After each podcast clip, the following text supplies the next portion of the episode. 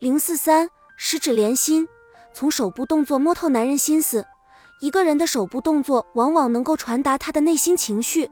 例如，受到打击的人往往会双手十指交扣，双肘支撑在桌子上，握紧的手顶着脑袋。遭受打击之后，大多数人都会由于心灵受到创伤，开始自我封闭。紧握的双手所形成的闭合空间，就是他封闭内心的外在表现。另外，健忘者在猛然想起一件事时，会用手掌猛击一下头部，以此表示对自己忘性的惩罚。这也是很多人的一个习惯动作，反映了他们当时的心理状态。一个人心里的想法很容易被手部动作反映出来，这并不是虚妄之谈，而是有科学依据的。我国自古以来就有十指连心的说法。按照中医理论，每一根手指上都有经络。经过四肢直接通到大脑，所以称十指连心。现代科学证明，手部有着丰富的神经，是人身上神经末梢最多的地方之一，因此它的触觉、温觉、痛觉等极为敏锐，稍有较大的痛处，就会使人感到揪心似的疼痛。而我们运动手指时，也可以刺激到大脑不同的中枢，同理，脑部活动也会通过神经传达到手部。其中也包括各种潜在意识，有些时候可能我们自己还没有觉察到，这些意识已经传导到手部了。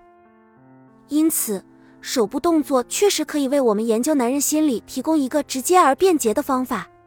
在这里，我们先对男人两种习惯性的手部动作进行研究：一、摩拳擦掌。现实生活中，男人们常常会用摩擦手掌来表达对某一事物的期待之情，例如。新上任的部门经理召开部门会议，阐述了他的未来计划。他可能会在会议最后摩擦双手，对大家做最后的鼓动：“我们大家一起加油！”摩擦双手就代表了他内心的冲劲和投入大干一场的决心。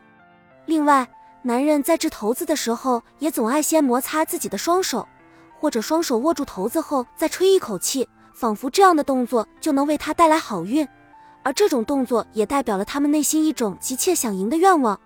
不过，需要提醒大家的是，身体语言总是和它的使用背景密切相关，所以我们也必须注意到当时的语境。例如，摩拳擦掌，并不是任何时候都代表兴奋和期待。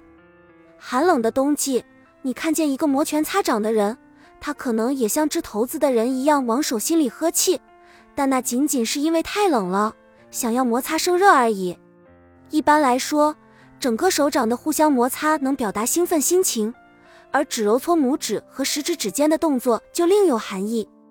东西方在指揉搓拇指和食指指尖这个动作的含义上达成了一致，一般都用来暗指金钱或是表达索取金钱的意愿。